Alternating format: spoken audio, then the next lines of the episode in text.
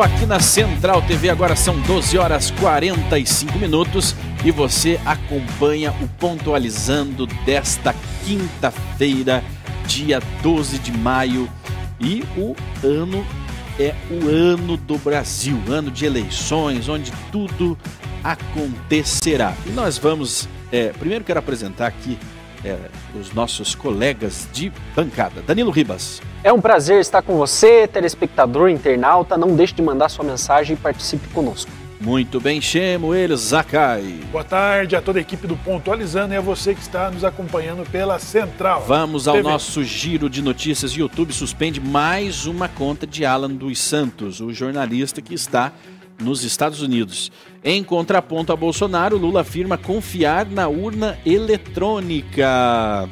A AGU deve recorrer da decisão de Alexandre de Moraes de anular redução de IPI. E Finlândia anuncia que pedirá para entrar para a OTAN. O caldo vai ferver ainda mais no leste europeu. E na economia vamos falar sobre criptomoedas, o Bitcoin que cai 45% no ano da sua máxima histórica e chega a recuar para casa dos 25 mil dólares. E setor de serviços cresce 1,7% em março e alcança maior nível desde 2015, segundo pesquisa do IBGE.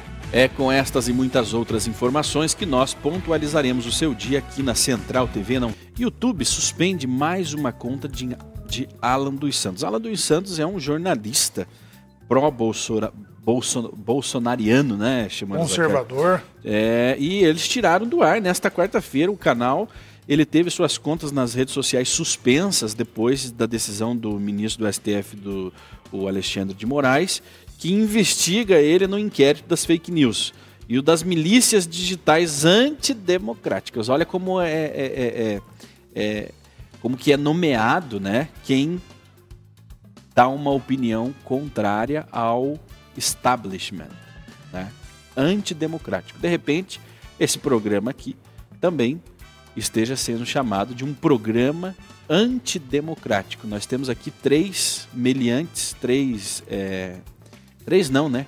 Quatro, cinco, onde o Tito Fonseca é o, o, o gerente de tudo, é o pai de. O grande cabeça. A máfia a máfia da, da, a máfia antidemocrática. Mas o que, que essa máfia faz? Ela mata, ela rouba, ela, ela faz atentados terroristas? Não.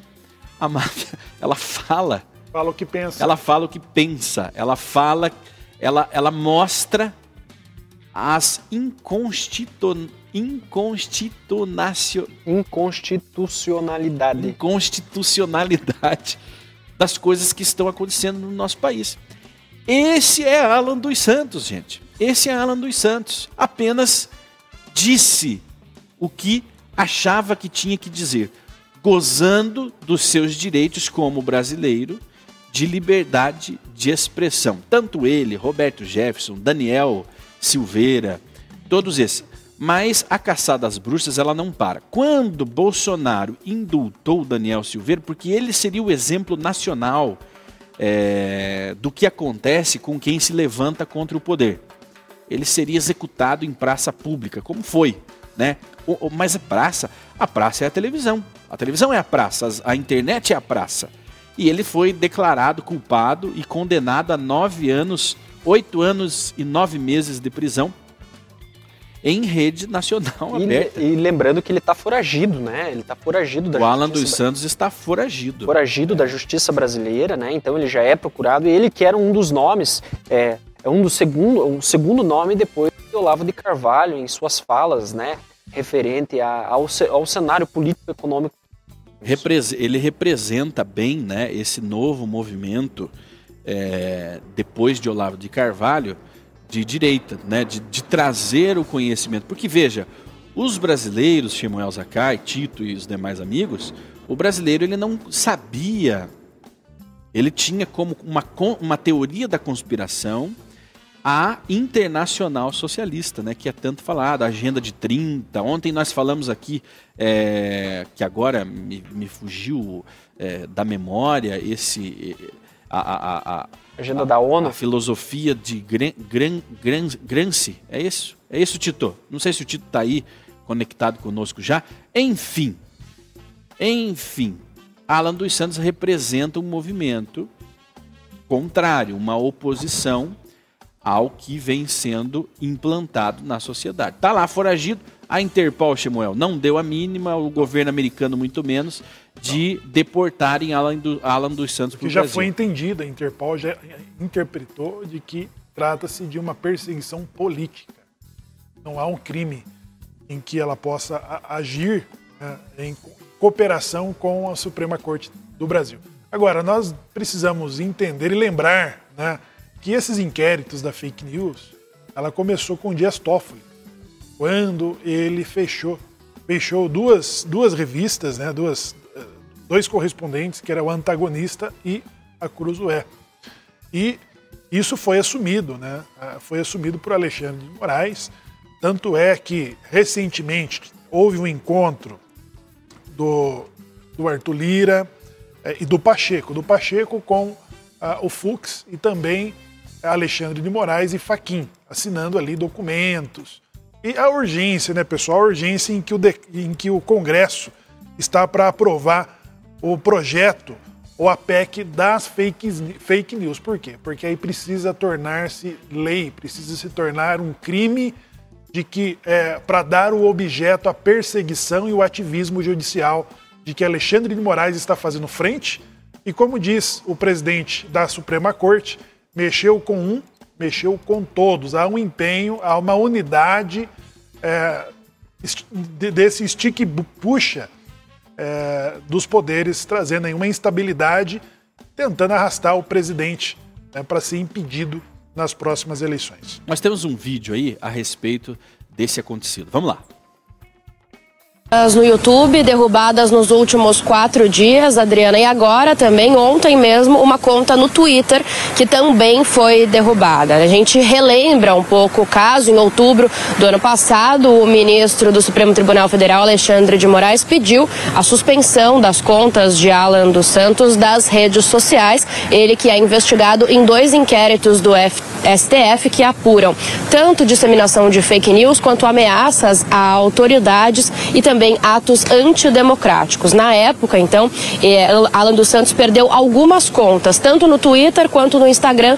quanto também no YouTube. Agora, no domingo, ele tentou voltar, criou ali um novo canal no YouTube, em que ele dizia que calar não é uma opção, esse era o nome ali do vídeo, também pedia doações para apoiadores, né, para continuar ali fazendo, exercendo o seu trabalho, mas acabou então tendo a conta derrubada, criou uma nova no YouTube que foi derrubada então novamente duas contas contas em quatro dias. Agora, quando você tenta acessar ali o vídeo, a mensagem que aparece é que o vídeo não está mais disponível porque a conta associada a ele foi encerrada. No Twitter tem uma mensagem parecida nessa conta, então criada agora na última quarta-feira, ontem, né, dizendo que aquela conta violava ali as regras da plataforma e por isso foi suspensa. Então, três contas suspensas agora nos últimos dias. A gente lembra que, além de investigado nesses dois inquéritos do STF, Alan dos Santos é considerado atualmente foragido porque na mesma época o ministro Alexandre de Moraes pediu a prisão preventiva dele. Prisão preventiva, se existisse no Brasil, seria prisão perpétua e se existisse também pena de morte. Né? Teriam a, a, usado isso nesses presos é, que são chamados de antidemocráticos, os perseguidos políticos. políticos. Daria um jeito de matá-los, né, de colocá-los. Eu acho que só não aplicaram mesmo uma pena porque ela não existe, porque o resto ele suspende a tua vida digital totalmente, ele te prende, ou seja, te prendendo, te colocando na cadeia, ele acaba com todo o resto da sua vida. Você não pode trabalhar, você não pode ter amigos, você não pode ir e vir. Então, ele te tira do mundo digital, ele te tira do mundo físico e se existisse uma forma de matá-lo, eles também o fariam. Né? Então, nós vemos a sanha, a sanha deste homem em calar as pessoas. Agora, um outro assunto também que nós não podemos deixar passar é a conivência das big techs com esse sistema é, de calar as pessoas. Né? O Google, que é dono do YouTube, que é um grupo maior, que agora eu não me recordo qual é o nome desse grupo que controla o Google, controla todo, todo tudo que vem né, dessa rede, e Facebook, né? Também trabalhando contra. É, mas- E o Twitter, o Twitter, todo mundo comemorou, mas o homem ainda não finalizou o negócio. O, o, o, o que comprou o Twitter agora, o, O Elon Musk. o Elon Musk ainda não, não finalizou o negócio, ele ainda não é o, o dono legítimo do negócio. Tá fazendo. Então ele não está influenciando em nada ainda nessa rede. E o Twitter bloqueou a rede do. Mais uma rede do Alan dos Santos, a mando do Alexandre de É, Moraes. esse era um ponto que eu, que eu ia chegar, né? Justamente que essas big techs, na verdade, elas são impostas, né? O, a exemplo do Telegram, ele foi ameaçado de ser cancelado as suas atividades no Brasil por causa de uma ou duas contas ali do Telegram, né? Então, é, realmente, por causa de uma ou duas pessoas, a- as empresas elas estão sendo ame- ameaçadas pela justiça brasileira de terem as suas atividades encerradas no Brasil por causa de crimes de opinião que não tem nada a ver com a própria empresa. Né? Não é a empresa emitindo comunicados, não é ela é, se levantando contra o atual, o, a- o atual sistema eleitoral, o, o atual sistema da- de, de justiça brasileiro. Né? Não é a empresa que está se levantando, são pessoas que utilizam daquele serviço né? É, e, e que estão sendo, as empresas estão sendo punidas pela justiça brasileira por, pelos seus usuários. né? Então é realmente assim algo é, que fora do Brasil isso Escabroso. não é comum. Escabroso. Aonde que é comum isso? Na Rússia, na China, é, na Coreia, Cuba. em Cuba, né? Nesses países isso é comum. Só que na Rússia, na China, na Coreia, em Cuba, essas, essas empresas elas nem entram. Elas não operam lá, né? Agora aqui no Brasil elas operam sim. Só que convenientemente elas teriam toda a oportunidade, toda a chance de fazer isso, de manter funcionando um canal, de lutar também pela liberdade de expressão, mas não o fazem. Né? É muito mais fácil eu banir aquele indivíduo do que peitar o sistema, é óbvio. E agora nós vemos um, um cenário que ele começa a se tornar complicado, porque a partir do momento onde você cria jurisprudências para esses assuntos, as coisas vão começando a ficar sérias. Né? A exemplo, vamos supor que as pessoas começam a. A, a justiça eleitoral brasileira, a justiça é, é, criminal brasileira fala que a Apple tem que cancelar a conta de alguém que utiliza os celulares da Apple porque ele usou para mandar uma Pra mensagem postar, pra, para pra, postar uma mensagem, pra postar fake news. Vamos para postar fake news, Milícias digitais. né? Ou é, a- o cara A alugou, Samsung, né? Alugou um espaço de um shopping para fazer um discurso para falar a respeito contra é, contra ele alugou o, atual- centro de eventos de um shopping, a sala de um hotel, ele estava em, em- em- num, num- num- num- centro lá de eventos, é, um- numa casa de shows, ele estava num bar. Então todos esses estabelecimentos que o recebem, todas essas empresas, né, elas são obrigadas a fecharem as portas para esse indivíduo. Só que ele não precisa fazer isso, porque o que, que ele faz? Ele prende o camarada. Ele bota o cara na cadeia. Na verdade, ele já faz isso. Mas como daria muito trabalho ele é, ir atrás de todos os lugares, como ele não Onde? consegue prender como ele não consegue prender as pessoas né, que, que deram suporte, ele não consegue ir atrás é, da Samsung, da Apple e de todos para que eles simplesmente anulem, que eles cancelem esse camarada, ele prende o camarada. É mais fácil prender o, o, o indivíduo do que mexer com tudo. Porém, eles foram atrás das big techs Das de comuni- empresas, da- é, de e- comunicação. e aí que eu vejo Porque o, o mesmo banido, veja, o Alan dos Santos ele está nos Estados Unidos.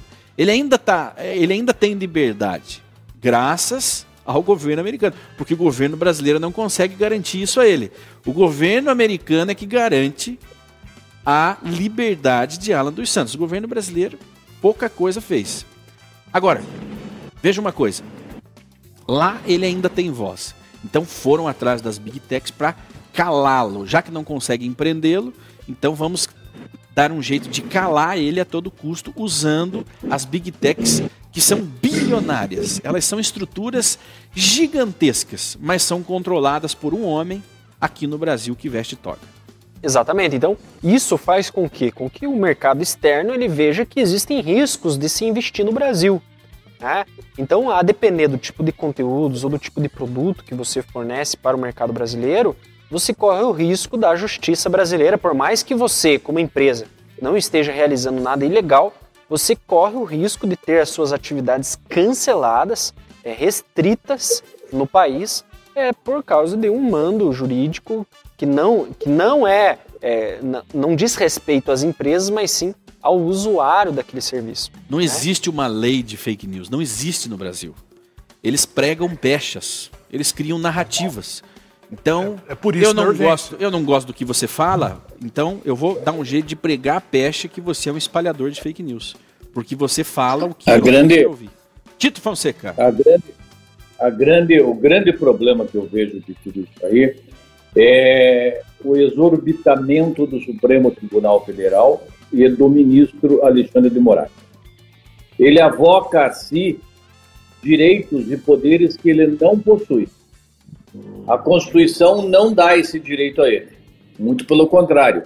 Ele avilta o que está pregado, o que está prescrito, o que está previsto na Constituição, para perseguir pessoas com sanha pessoal. Com sanha é? pessoal. Não é Muito só bem. esse Alain dos Santos que ele tem gana do Alain dos Santos. É o Daniel Silveira mesmo tendo um indulto, ele quer fazer de tudo porque ele quer botar o Daniel Silveira na cadeia, ele quer calar o Daniel Silveira, ele quer tirar os direitos políticos do Daniel Silveira. Mesmo a lei, o, o presidente da República indultando, dando a graça, tudo de acordo com a Constituição. Mas ele está acima da Constituição. Esse senhor. Travou o Tito Fonseca voltamos aqui. Então. Nós tivemos, Timão, nós tivemos recentemente, rejeitado agora no, no início do mês de em abril, a urgência da criação da PEC das fake news. Ou seja, por quê?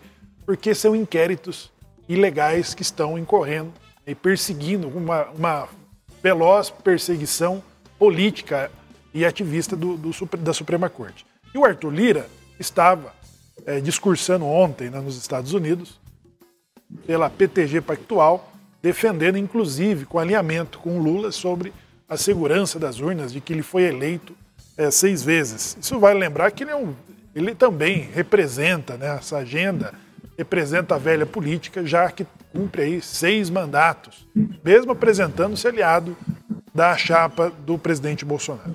Ele não quer, Samuel, esse presidente da Câmara, ele é macaco velho, ele é entendido e ele tem inúmeros inquéritos nas mãos do STF. São os interesses né? que vai São além do mandato. Exatamente. Os interesses que estão nas mãos da Suprema Corte. Seis, manda seis mandatos significa que ele tem, no mínimo, uns mil inquéritos lá dentro do STF para serem abertos, investigados, julgados.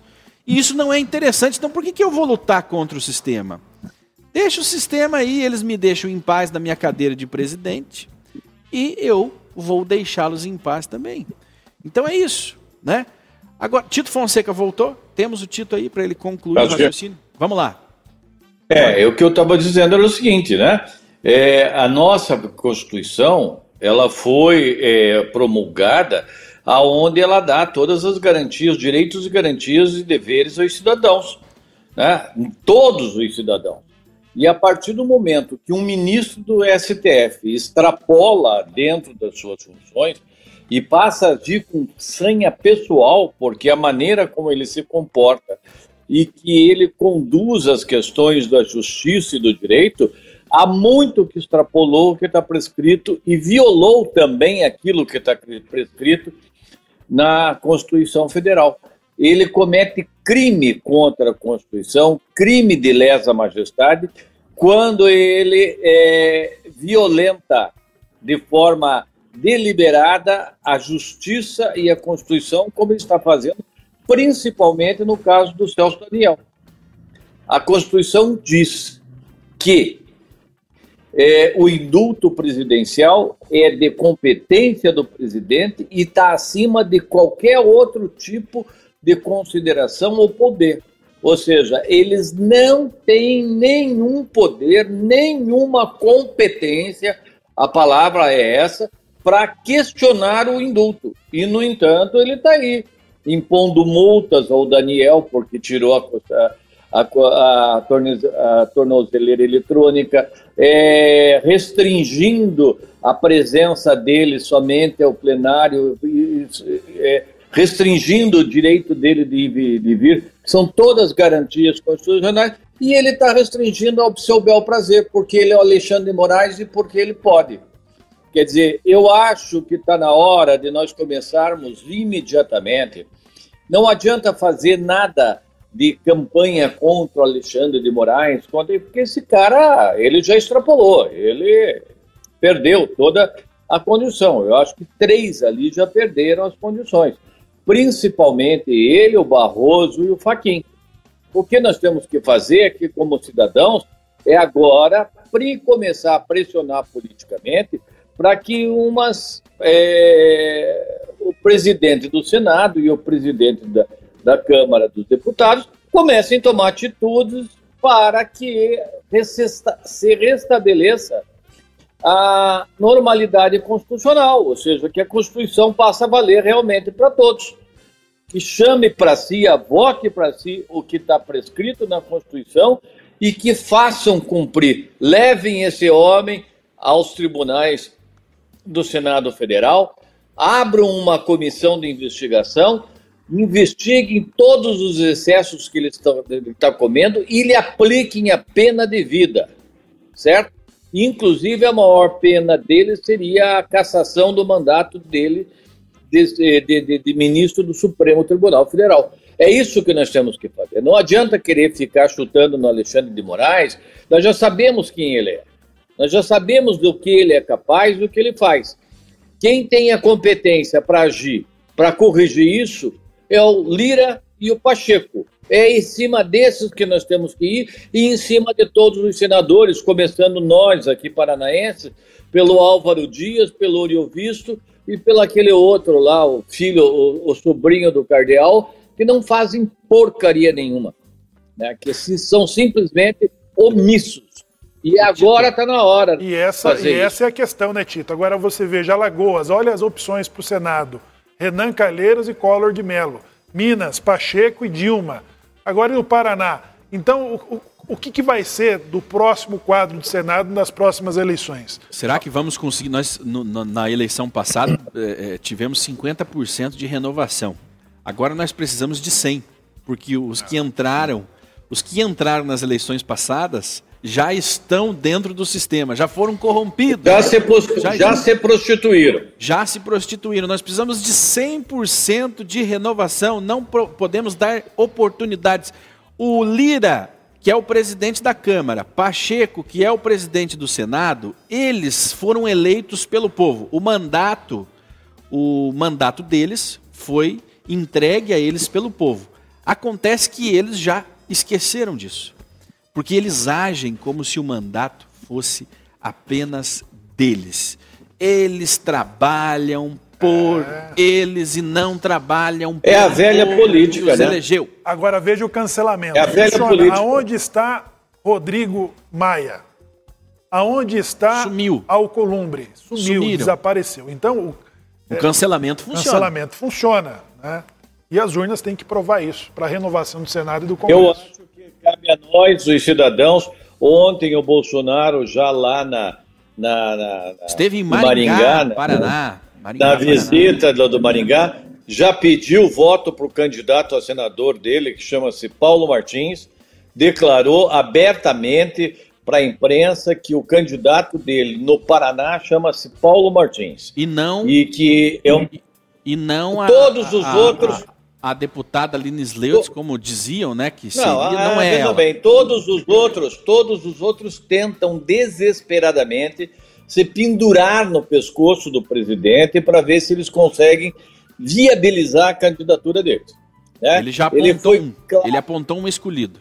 Ele foi claro, eu posso até mandar o um vídeo aí para vocês, aonde ele responde ao repórter que o candidato dele ao Senado no Paraná é o Paulo Martins e ele diz por quê. E pede voto para o Paulo Martins. E uma coisa é certa: se nós vamos votar no Bolsonaro porque somos contra o esquema que está aí, nós temos que dar ao Bolsonaro condições de ele governar. E condições de governar é eleger junto com ele deputados e senadores que são da linha política dele, que vão dar a sustentação política que ele precisa dentro do Congresso Nacional. Danilo, A Zélia acabou falando aqui que é muito Célia bom. Cardoso? A Zélia que nos acompanha aqui de Curitiba, ela falou que é bom ter pessoas como vocês que falam muitas vezes o que temos vontade de falar. Vocês são demais.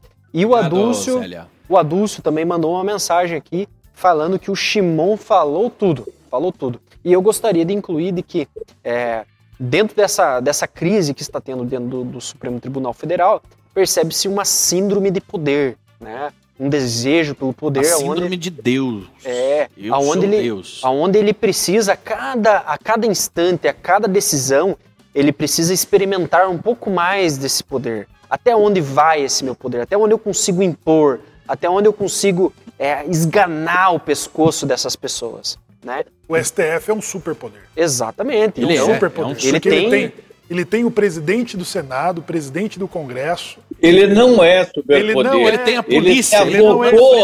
Ele não é escolhido pelo voto, ele Não. não, é renovado pela urna. E não tem ele quem não tire é um ele de lá. Não tem quem o tire de lá. Exatamente. Se você ele, pegar ele sabe a quanto tempo ele tá tem pra para tá ficar lá. lá, né? Vamos lá. Em contraponto a Bolsonaro, Lula afirma confiar na urna eletrônica. Tito, teria como ficar pior para as urnas eletrônicas? Ele acabou de enterrar de vez as urnas eletrônicas brasileiras, dizendo que confia nelas. Quem é que vai confiar no que o Lula diz? Se, se a urna é boa para o Lula, ela não é boa para nós. Ela não é boa para o Brasil, gente.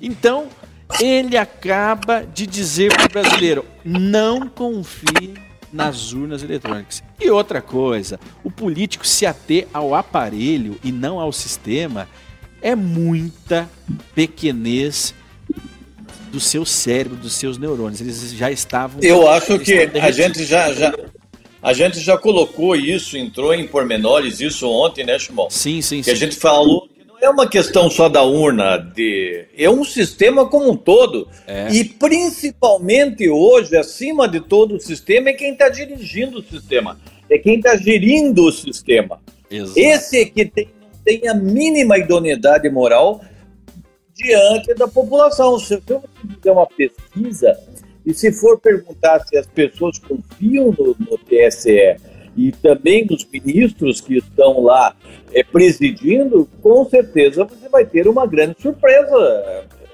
Simão. Então, Eu acredito É. que não, eu acredito que não teria uma surpresa. Eu.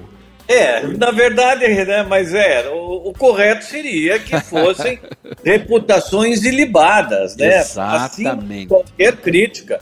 Mas não é, porque quando o próprio, os próprios gestores do sistema eleitoral, é, em vez de acatarem as críticas, de ficarem atentos às críticas e, a- e- e aos apontamentos de possíveis falhas no sistema e tentar imediatamente corrigir, não. Eles simplesmente acobertam tudo e tentam impor à força né, esse sistema ao, ao, ao povo brasileiro, que em vários momentos já se manifestou. Até mesmo o próprio Congresso Nacional. Nós não vamos esquecer que a lei do voto impresso foi aprovado tanto na Câmara quanto no Senado e foi considerada inconstitucional.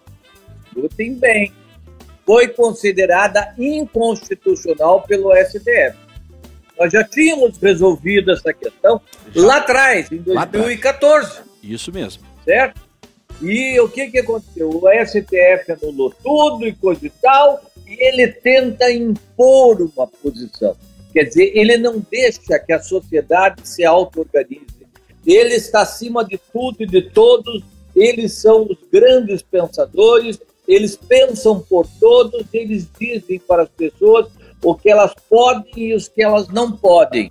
Então, é, é- isso é uma postura e uma atitude que desqualifica esta gente toda que está lá é, no poder de exercer esse tipo de poder. É contra o que diz a nossa Constituição. Se o preâmbulo da nossa Constituição todo poder emana do povo, a partir do momento que o povo passa a questionar, toda e qualquer autoridade tem por obrigação escutar o povo. Tito, você é uma pessoa perigosa. Você é perigoso, como Alan dos Santos é. Você é perigoso porque você Ah, ensina. que eu penso? Você penso, ensina logo as pessoas, exato. Você ensina as pessoas a pensarem, você ensina as pessoas a analisarem o que está acontecendo de errado no Brasil, porque tem pessoas que falam assim, tá, mas qual é o grande? Tem pessoas não, a maioria do a maioria dos brasileiros tem a sensação assim, tá, mas qual é o grande problema que esse TF está fazendo pelo Brasil? Eles sabem que tem alguma coisa errada, mas não tem o poder analítico de observar isso. E você está trazendo essa luz. Então, Tito, nós vamos ter que é, colocá-lo dentro de algum cofre, algum lugar secreto para que não te levem. Porque os seus dias estão contados, assim como disse o Lula Bolsonaro. É, eu vejo que esse cenário é, dos nossos juízes, né, dos juristas aí, é, STF, eu só gostaria e dos outros. Eu só né? gostaria de, de, de, de, complementar dentro desse, desse, desse comentário do Shimon é, sabe, Shimon, aqui em nossa cidade, na minha cidade, nós vivemos um, por um momento muito difícil, com um prefeito que era extremamente corrupto e que a cidade vivia no cenário, era sempre notícia no cenário nacional por, pelos acontecimentos mais bizarros que podiam acontecer. Desde ele tentar comer a secretária, bater a secretária, de, enfim, era uma coisa. E a sociedade se levantou e criou um tal de movimento Ética e Cidadania e começou a exigir e cobrar a postura das autoridades de todo mundo. E esse movimento era liderado pelo bispo Dom, Gera, Dom é, jo, é, João Braz de Avis, que hoje é um dos ministros do Papa. E a gente estava uma vez reunido com Dom João e veio uma ameaça, nós tivemos é, notícia de uma ameaça de morte contra o grupo que estava é, se insurgindo. É, e Dom João olhou para nós e disse assim: o dia que nós tivermos que calar a nossa voz pela ameaça de bandido, então é porque nós não merecemos viver. Correto? Então, se eu vivo, eu não posso jamais me acovardar por qualquer tipo de ameaça que seja, muito menos que venha do STF. Ai, vão me botar na cadeia, vão não sei o quê. É, gente, é, eu acho que eu não sou cordeiro, eu não sou gado, por mais que os idiotas dos, do, do gado muar que apoia o apedeuta chamado Lula, eu não sou gado, eu penso, como dizia René Descartes, eu penso, eu logo existo. E é isso que eu faço. Eu jamais vou deixar de me calar, de manifestar a minha opinião, de me indignar contra qualquer tipo de opressão, porque eu vou ter que ser submisso à vontade de um tirano qualquer. Jamais. Eu prefiro morrer do que fazer isso. Né? Muito e cadeia bem. não muito bem, Tito. Danilo, você ia com, complementar o seu, seu raciocínio? Sim, Nós eu, vamos rodar uma matéria aqui. É, eu, eu, gostaria de trazer aqui uma, uma informação né, para a gente discutir, que é o seguinte. Anteriormente, não, não é a informação que está na tela, tá, produção? É, hoje, é, antigamente não se ouvia falar do nome dos, dos juristas, né, dos juízes, do Supremo Tribunal, nós não sabíamos o nome deles. Lembramos lá do primeiro caso do Joaquim, né? Joaquim. Foi o primeiro ministro do STF que nós. Joaquim Barbosa. Joaquim Isso. Barbosa que nós ouvimos falar. Por quê? Porque é, teve uma lei que obrigou lá a, a transmissão do, das, da, da, da, da, corte aparecer na televisão. Exatamente. E Joaquim Barbosa ele abriu, né, abriu as portas para que esses juristas, esses ministros, eles se tornassem conhecidos, né? E com ele veio a ganância. Né? Então, eu lembro do momento onde ele foi muito ovacionado, né? falando que ele deveria ser o presidente. o presidente, que não sei o quê. Então, eu acredito que cresceu esse sentimento dentro daí. Temos o segundo caso do Moro, né? Moro também, né? Foi foi tido como um herói nacional por aquilo que ele fez e acabou até entrando no, no, no pleito eleitoral ali, né? Na briga eleitoral. Só que de fato não tem capital político para isso. Agora nós vemos também é, outros ministros tentando ganhar, atrair holofotes, porque toda decisão que eles tomam é, parece intencional para tra trazer Polêmica, para né? si. É uma bomba nuclear. Uma bomba nuclear a Toda todo vez instante, é, é um lançamento de uma bomba nuclear que é, é falado em cada cantinho. criando jurisprudência, né? Então parece que eles estão querendo deixar um legado, eles querem, eles querem é, se tornarem é, é, conhecidos como alguém que Quem fez aí história, assistiu? né? Você sabe que. é, Quem aí, quem aí assistiu um filme chamado Advogado do Diabo? Eu, eu, eu não assisti, eu já ouvi falar nesse filme. Eu já ouvi falar É, muito. esse filme é muito bom. É, ele faz um monte de acontece um monte de desgraças e tragédias, né? E no último ato, assim, o diabão, né? É, depois que o cara se rala, a família dele se rala, coisa e tal, e que ele não quer mais saber de nada, aí o diabo vai lá e seduz ele com o pecado do quê? Da vaidade. É, E, e aí o diabo diz: vaidade, meu pecado favorito. ela coloca a pessoa em qualquer lugar. A vaidade, ela consegue. A vaidade é o pecado favorito do capeta. Vamos rodar a matéria aí, roda lá. É a da urna, é a do, do Lula. E o ex-presidente Lula saiu em defesa da urna eletrônica. Vamos ver. Ele está dizendo que a urna eletrônica vai praticar o roubo. Sabe por que, que eu confio na, na urna eletrônica? Eu confio na urna eletrônica porque se pudesse roubar na, última na urna eletrônica, um torneiro mecânico não teria sido presidente da República duas vezes. Tá lá, então, é isso? Então tá lá, né, o discurso dele. Aliás, o torneiro mecânico só foi presidente duas vezes porque nós tínhamos urna eletrônica.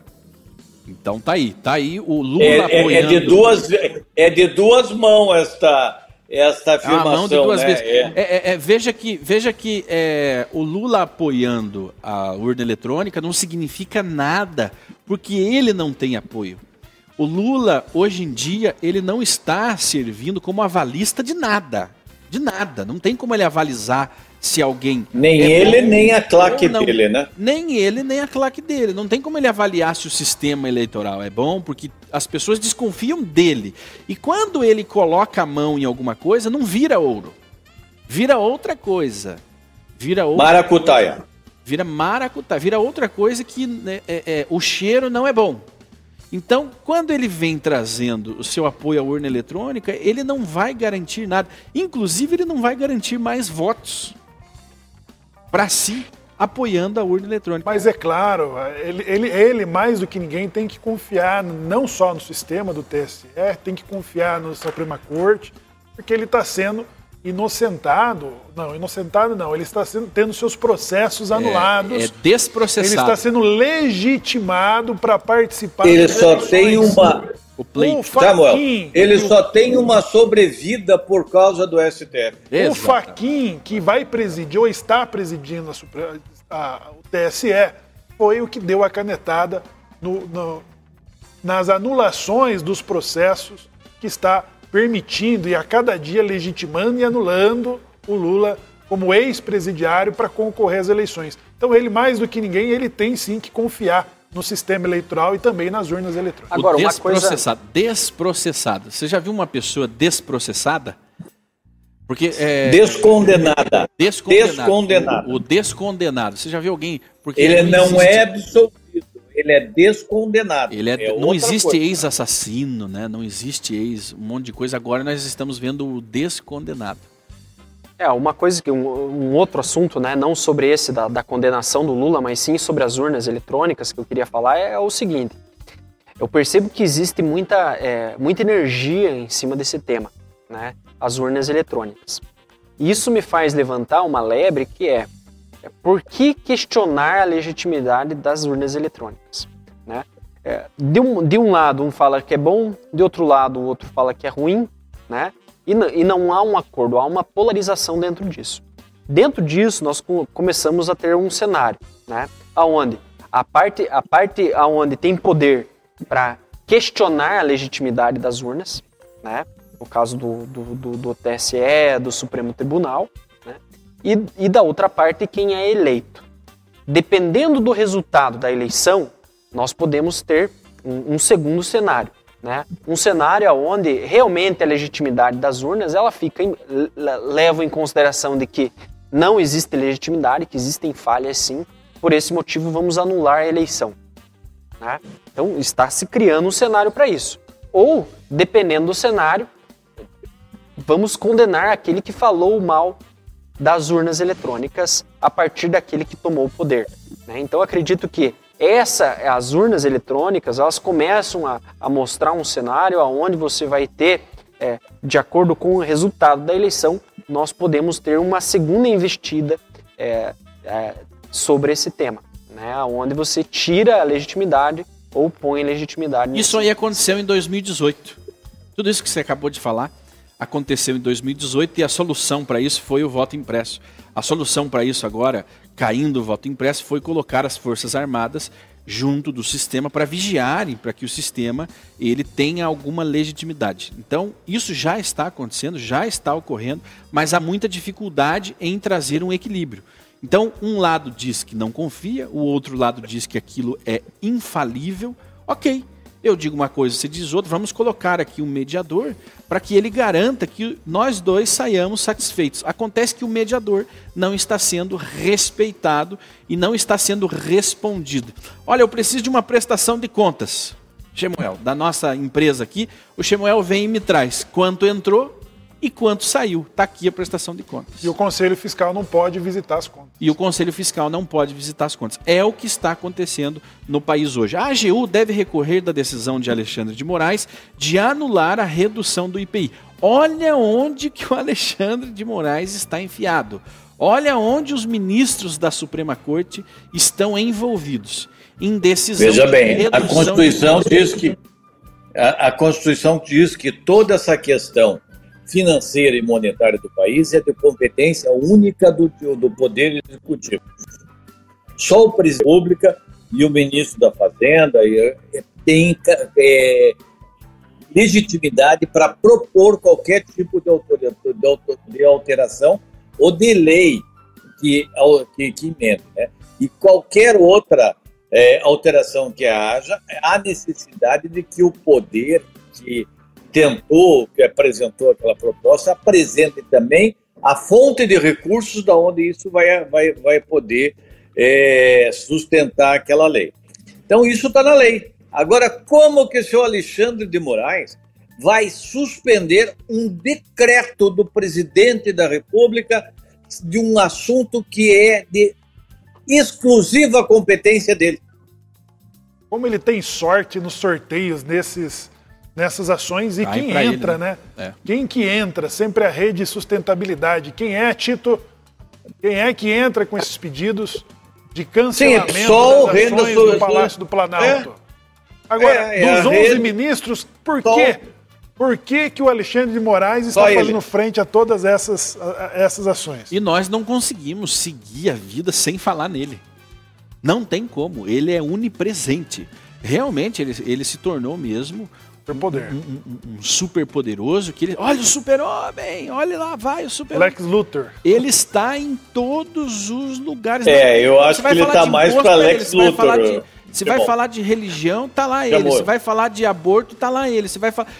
Ele está em todos os lugares, ele está na nossa boca a semana inteira. E não tem como a gente trazer qualquer notícia que ele não apareça. Não, está na hora de Alexandre de Moraes fazer os seus produtos digitais, seus infoprodutos, já que ele está em todos Camiseta, os canais de mídia. caneca, ele saiu Cursos, candidato a presidente da República. Né? Tava na hora! Como, como quebrar a Constituição em 10 pedaços. Está lá o curso do Alexandre de Moraes. Se a Constituição fosse uma pessoa, ela já estaria morta, enterrada, né? Nós estaríamos chorando aí a sua, a sua morte. O Bitcoin, Danilo, agora a, a tristeza para você, o Bitcoin cai 45% no ano e chega a recuar para a casa dos 25 mil dólares.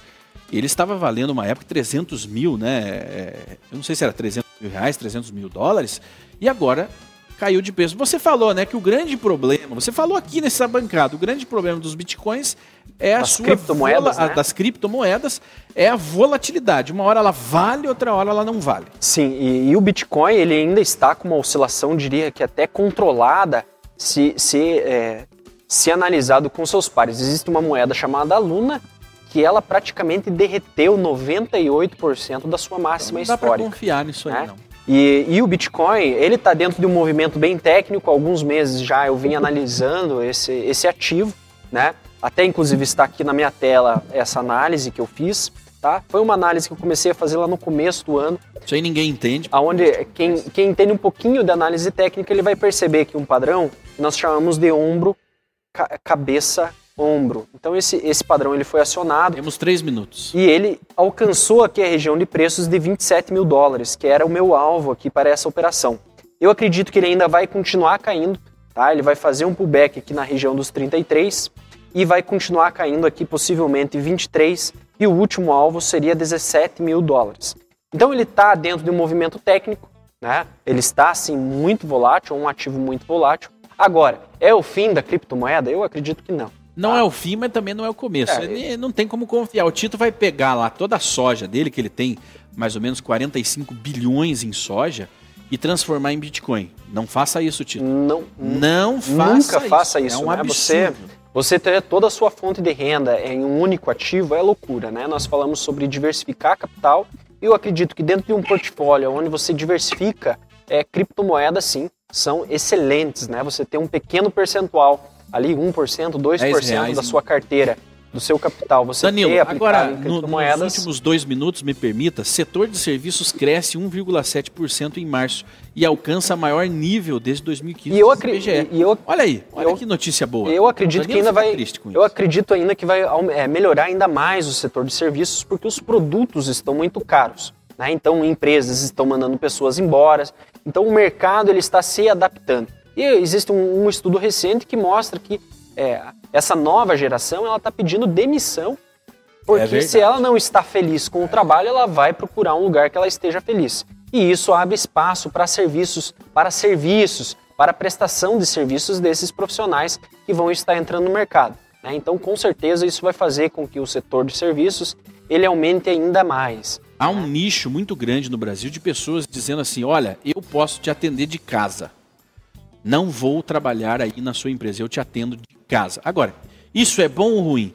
Bom, aumentou o empreendedorismo, mas a maioria das pessoas não está preparada para arcar com essas responsabilidades. Porque você trabalhando em casa ou dentro de uma empresa, a responsabilidade de entregar o serviço e com qualidade é exatamente a mesma. É, exatamente. E aí eu acredito que isso vai, vai melhorar a compe- a competitividade do setor de serviços. Né? Nesse momento ainda, é, vai, ainda vai acontecer um, um pente fino para filtrar quem, quem são as boas pessoas, quem são aqueles bons profissionais, quem são os maus profissionais.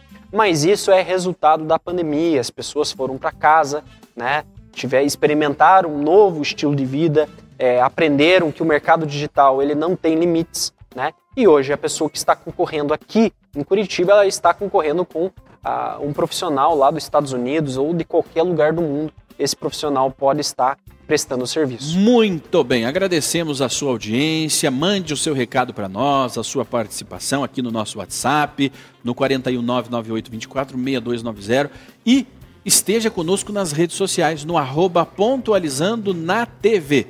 Uma boa tarde a você e até a próxima. Thank you.